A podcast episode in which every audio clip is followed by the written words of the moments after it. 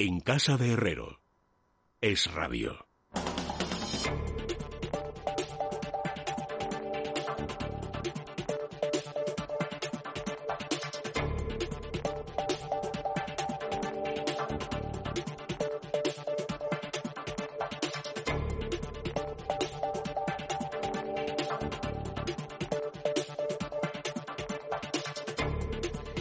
Cuatro minutos quedan para que sean las diez de la noche, las nueve en las Islas Canarias y ya estamos en el tiempo de la economía con Juan Ramón Rayo. Buenas noches, Rayo. ¿Qué tal? Buenas noches. Y también con José María Rotellar. ¿Qué tal, José María? Muy buenas noches. Buenas noches. Bueno, no sé si queréis que empecemos hablando de Hacienda. Vamos, nosotros hemos tenido la oportunidad en el programa de, de hablar con Manuel Baltar, que es el presidente de la Diputación de Orense. Es miembro de, de la Junta de la FEM, de la Federación Española de Municipios y Provincias y estaba tan enfadado, o sea, realmente enfadado porque consideran que lo que se ha publicado hoy en el BOE para que, esa directriz de qué tienen que hacer los ayuntamientos con sus eh, remanentes para cedérselos al gobierno central y que se lo devuelvan en 15 años, eso sí, con intereses, dice que eso ya no contenta a nadie porque han ido cambiando la letra pequeña poco a poco y que se han echado al final, eh, bueno, pues ha echado a la calle todo el municipalismo y prueba de ello es que ocho formaciones diferentes, por tanto no es solamente una ideología, no solo el Partido Popular, pues están en disconformidad con, con, este acuerdo a dos entre Pedro Sánchez y Abel Caballero en este caso sobre bueno pues qué tienen que hacer con los ahorros, con los superávits de los ayuntamientos. No sé qué opináis vosotros al, al respecto. Bueno, yo cuando has dicho que íbamos a hablar de Hacienda pensaba que íbamos a hablar de, de, un tema que no está publicando la prensa, pero ¿Sí? que no estaría de más eh, sacarlo también y que aparte está un poco ligado con este en los problemas de liquidez que parece que tiene este gobierno y es eh, la paralización total de las devoluciones del IRPF de este año. Estamos ya en el mes de agosto y hay muchos casos a los que todavía no se les ha devuelto el IRPF cuando la declaración salía obviamente a devolver. Y aquí pues tenemos bueno algo similar y es que eh, Hacienda necesita enjuagar sus problemas de financiación rapiñando ya no maquillando contablemente que esto ya se venía haciendo no para calcular el déficit global del Estado eh, pues se contaba con que los ayuntamientos tenían superávit porque así pues parecía abocar a ello la ley de estabilidad presupuestaria y financiera. Eh, para maquillar, como digo, el, el, déficit conjunto de las administraciones públicas, pues se contaba con el superávit de los ayuntamientos para reducir el déficit de otras administraciones, especialmente la central y, y la seguridad social. Eh, pero no, aquí ya es directamente meter la mano en la caja. Ya es, eh, a ti te sobra dinero, yo no lo tengo, por tanto dámelo para mí.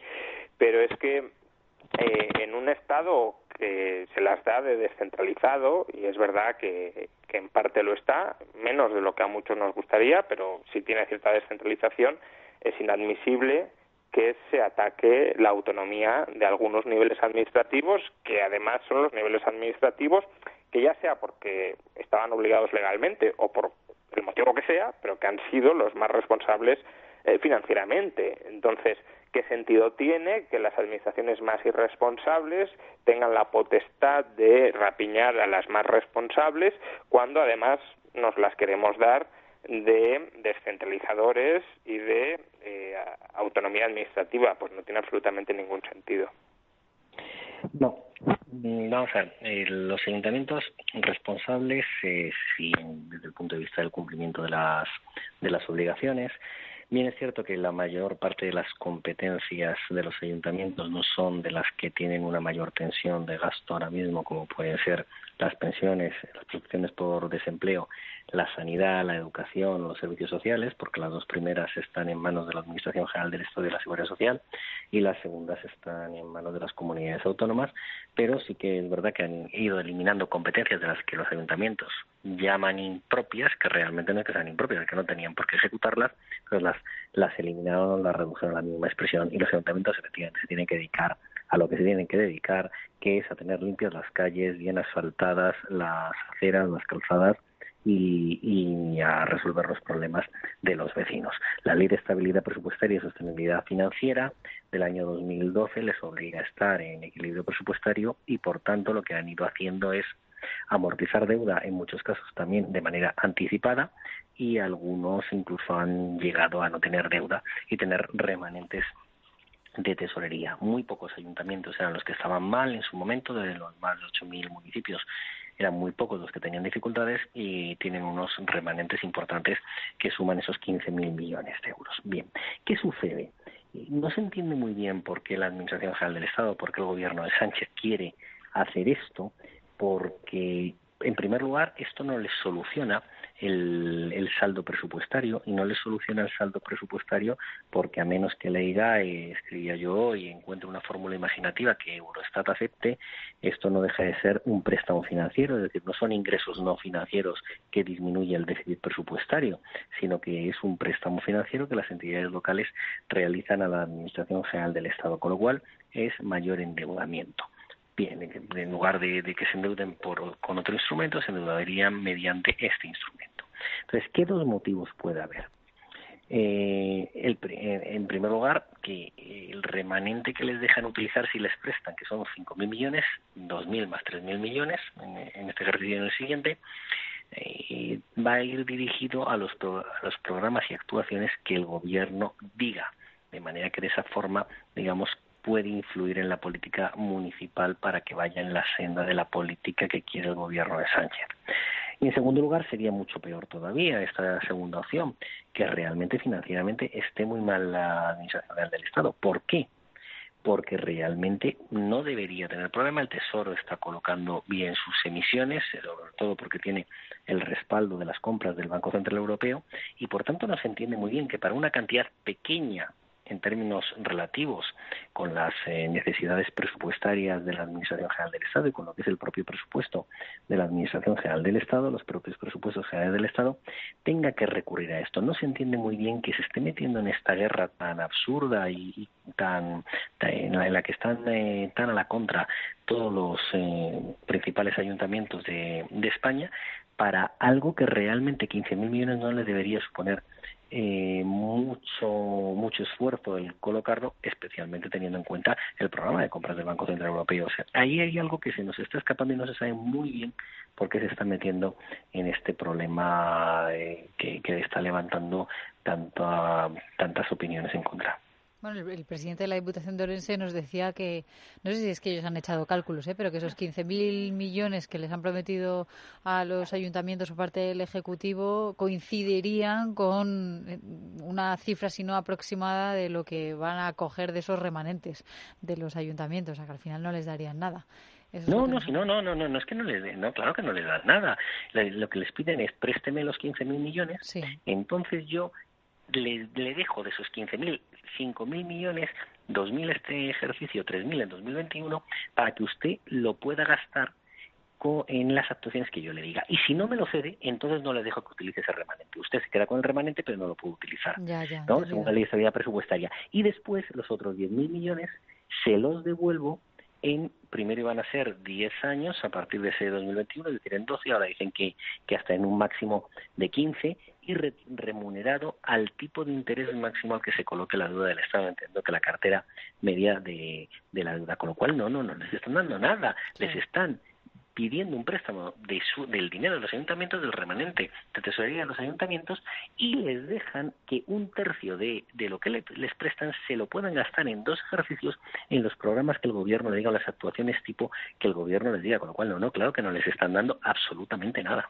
No, no, les están quitando. La cuestión, como, como decía José María, es, es por qué. Es decir, sí que hay tiranteces de liquidez, pero no debería haberlas. Es decir, el, efectivamente el gobierno es capaz de colocar deuda, deuda abundante a tipos de interés por los suelos. Hoy mismo el bono a 10 años está por debajo del 0,3, eh, pero mm, no sé si es que no saben gestionar la tesorería que pueden conseguir para atender los distintos pagos. No lo sé. Sí que es verdad que hay algo que se nos escapa, pero lo cierto es que hay obligaciones financieras que ya deberían haber hecho, a las que ya deberían haber hecho frente. Ya he dado un ejemplo antes eh, y luego está claro que hay una cierta voracidad por quedarse con la caja de los ayuntamientos. Mm, ¿Por qué? Pues es, decir, ¿por qué, habida cuenta de que pueden emitir deuda en condiciones favorables en los mercados? Pues eso es lo que no sabemos, pero eh, los hechos son esos.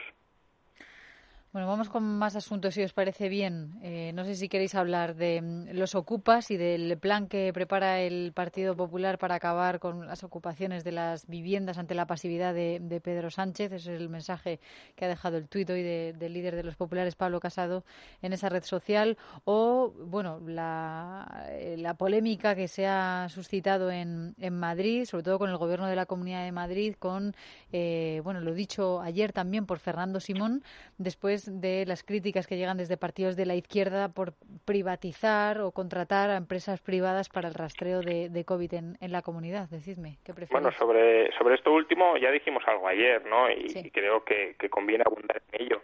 Em, a mí no, no me preocupa en absoluto que se externalice este servicio de rastreo a empresas tienen cierta ventaja comparativa a la hora de seleccionar y de gestionar y de coordinar a los rastreadores, porque son empresas del ámbito de la salud que tienen gente formada y capacitada para esto.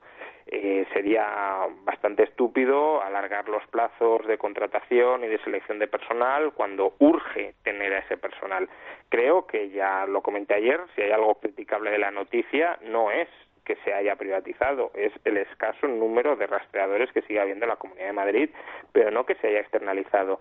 De hecho, es que eh, hoy también lo conocíamos, eh, bueno, ya lo conocíamos desde hace, desde hace días, pero hoy digamos que ha vuelto a, salir a la palestra, lógicamente, la Generalitat también externalizó este servicio eh, y no recibió las mismas críticas. Entonces, parece que en lugar de centrarnos en criticar lo sustantivo, que insisto es la falta de rastreadores, nos estamos quedando en criticar lo ideologizable, que es que este servicio eh, se ha contratado a una empresa privada, cuando la cuestión es si esa empresa privada lo puede hacer más rápido y mejor que el sector público o no, porque incluso aunque lo haga más caro, eso estaría por ver también, aunque lo haga más caro, ahora mismo urge contratar a estos profesionales y si esta empresa ya los tiene o los puede conseguir más rápido que el sector público, vale la pena pagar un sobreprecio para tenerlos eh, disponibles. Pero claro, como se intenta aquí contraponer eh, lo público y lo privado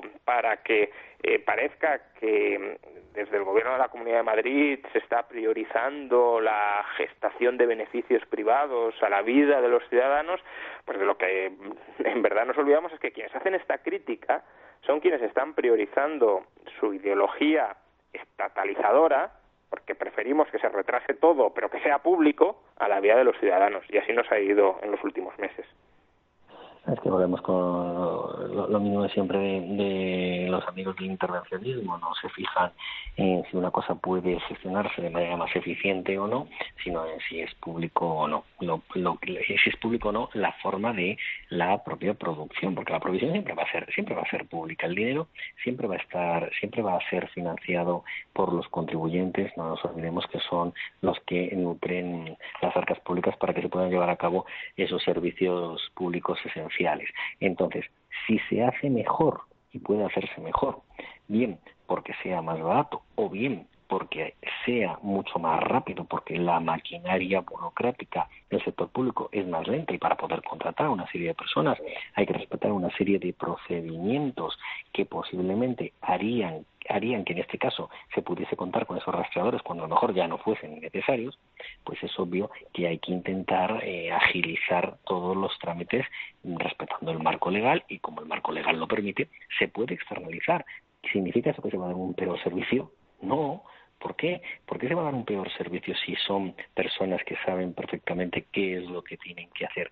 Más, el, para, para rastrear tampoco hace falta eh, una, una formación excesiva, aunque la, estén aunque la estén exigiendo. Lo que se trata es de tener sentido común y de llevar a cabo un trabajo minucioso para poder realizar eficientemente esos rastreos. Pero vamos, que no es nada nuevo, estamos en lo de siempre y entonces cuando quizás eh, se toman decisiones equivocadas en un determinado ámbito, ese ámbito eh, intenta desviar la atención eh, subrayando estos, estos temas sobre otra administración que, que está que, se está encargando ahora mismo de este de este aspecto pero más valdría que eh, bueno, pues eh, los responsables del gobierno del gobierno de España y en este caso eh, el señor Simón, bueno, pues realizasen, se preguntasen muy bien por qué España reaccionó tan tarde, por qué España por ello ha tenido el mayor número de, de, de, fallecidos, uno de los mayores números de fallecidos por, por 10.000 habitantes y porque la economía no se está recuperando como se recupera en otros países y porque no se está generando la confianza necesaria para ello. Permitidme que introduzca una noticia más y dejémoslo del tema de las ocupaciones de las viviendas para más adelante, porque hablaremos de, ello, porque eh, estaba ahora fijándome en las portadas de los periódicos digitales y todos nos cuentan eh, ese artículo del Banco de España que estima que cada pensionista recibe un euro con 74 por cada euro que aportó al sistema y que alerta del peligro de que los pagos del sistema público crezcan mucho más que la economía. Sí, yo creo que el sistema público de pensiones español ha recibido en la última semana, en los últimos diez días, eh, dos baños de realidad importantes. Uno vino del Tribunal de Cuentas, que básicamente vino a decir que la situación patrimonial de la seguridad social era desastrosa, pero que sobre todo recopilaba datos que eran públicos, pero que en todo caso conviene repetir y poner de manifiesto, y es que eh, mientras que un pensionista recibe de media 2,6 eh, veces más de lo que paga un afiliado a la seguridad social, eh, solo hay ahora mismo 2,1 afiliados más que pensionistas. Por tanto, claro, si, si de media estamos pagando 2,6 veces más, pero solo hay 2,1 para, para cubrir ese, ese sobregasto, pues es obvio que hay un déficit. Y el problema es que esas tendencias se van a acrecentar, ¿no? Porque en los próximos en los próximos años el número de pensionistas va a ir en aumento, el número de trabajadores no, de hecho se va a reducir a 20, 30 años vista, eh, y por tanto la brecha entre pensionistas y, afiliados se va a incrementar, o bueno, se va a reducir el número de trabajadores por pensionista, y la pensión en relación con el salario va a seguir subiendo, con lo cual el déficit va a ser más grande. Y aquí la, la pregunta que hay que plantearse es cómo arreglamos esto, ¿no? Y si no se puede arreglar eh, o no totalmente al menos, incrementando el número de trabajadores en relación con el de pensionistas, porque no parece que, eh, que ese camino vaya a ser muy probable, solo hay tres vías para hacerlo. O reducimos las pensiones, o aumentamos las bases de cotización, es decir, los salarios, o aumentamos los tipos eh, de cotización, los gravámenes en la seguridad social.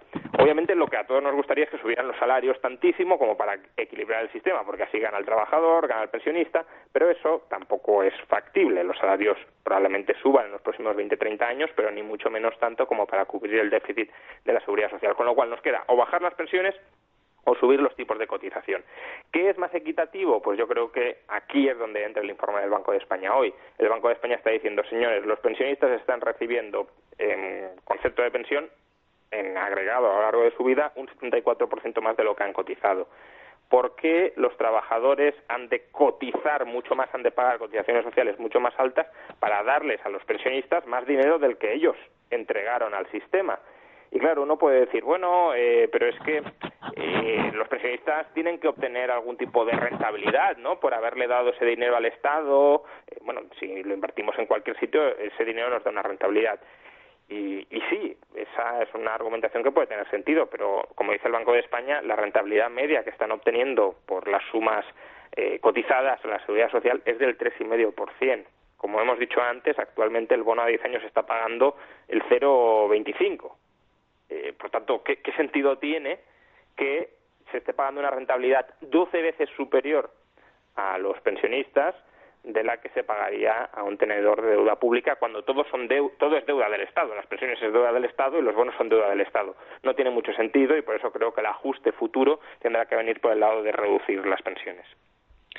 Bueno, es que aquí tenemos eh, a unos pensionistas que realmente no están recibiendo más de todo lo que han pagado, que suelen ser en muchos casos aquellos que tienen unas pensiones más altas que han cotizado muy por encima en la base de cotización muy por encima de la pensión máxima que queda y, muchos de ellos han cotizado así toda toda su vida y otros sin embargo que un número, el grueso de las pensiones, que se quedan con unas pensiones eh, incluso eh, muy igualadas con su último salario y por tanto durante eh, en el agregado de toda, toda su vida, en el acumulado de toda su vida, sí que han estado cotizando muy, muy por debajo. ¿Qué pasa además? Que a quienes sí que han cotizado por, por encima o, o, similar a lo que, a lo que les resta, eh, ahora que les digan que se les va a reducir porque en media debido al, número mayor de las pensiones más bajas que son que, que reciben una compensación mayor. Se les tiene que recortar no lo van a entender tampoco porque eh, es el problema del sistema de reparto. Todo el mundo piensa que ha estado eh, cotizando para ahorrar para su jubilación y lo que ha estado haciendo es generar unos derechos para tener una pensión, pero ha estado lo que en el sistema de reparto está pagando las jubilaciones a los pensionistas del momento, igual que los cotizantes de ahora pagan esas pensiones. Por otra parte, efectivamente, como nos estamos quedando sin cotizantes o no hay tantos cotizantes porque descendió la natalidad y no, y no han llegado tantas personas nuevas al mercado de trabajo y por otro lado se están empezando a jubilar en todas las cortes más numerosas del baby y además también tendremos las pensiones más altas, vamos a tener un problema de ir agrandando esa brecha. Desde luego hay que intentar buscar una solución, pero con las pensiones no se está atreviendo nadie desde hace muchos años, desde que ya el profesor Varía lo advirtió hace muchos años, en el año 90 y 95, y posiblemente al final el recurso que el primer, la primera medida que va a intentar adoptar el gobierno, que ya lo anunció en su momento, es eh, que parte vaya con cargo a los presupuestos generales del Estado. Para mí, esto es un inmenso error, salvo que se aprovechase para intentar circunscribir el problema a una, a, una o dos generaciones y poder hacer un, un cambio de, de, sistema hacia, hacia otro modelo que no sea el de reparto. Pero esto es harto complejo eh, y, y, no creo que vaya a, a reunir el consenso de todas las de todas las fuerzas políticas con lo cual si el problema lo dejamos sin solucionar al final terminará estallando y entonces sí que sufriremos recortes mucho más importantes y terminaremos teniendo todos una pensión más que contributiva meramente asistencial y muy a la baja pues José María y Juan Ramón, que nos quedamos ya sin, sin tiempo para seguir analizando esta noticia. Muchísimas gracias por vuestro análisis. Un nos vemos. Hasta la semana que viene. Un saludo. Bueno, y hoy fíjense, estamos de enhorabuena porque para celebrar el 20 aniversario de Libertad Digital les vamos a ofrecer una oferta exclusiva y además pues con buen rollo, con buen rollo, ¿verdad? Ah, unas, gafas, Nayara, cuéntanos. Eso es, unas gafas maravillosas. Hasta el 30 de agosto puede conseguir sus gafas de sol exclusivas del 20 aniversario de Libertad Digital. Puede elegir entre tres modelos. Todas tienen materiales de última generación, lentes polarizadas, graduables en óptica y con, con patillas personalizadas e intercambiables. Y lo mejor, el precio. Por tan solo 39,99 euros más gastos de envío, podrá tener estas maravillosas gafas en su casa. Y atentos porque además tendrán un 20% en toda la colección Hooks. Y por si fuera poco, de regalo tienen un exclusivo llavero conmemorativo por el 20 aniversario. Pero no acaba aquí la cosa, porque si usted es socio, tiene un descuento especial del 40% toda la colección Hooks. Para conseguir estas gafas, pues tiene que entrar en nuestra web en www.libertadigital.com.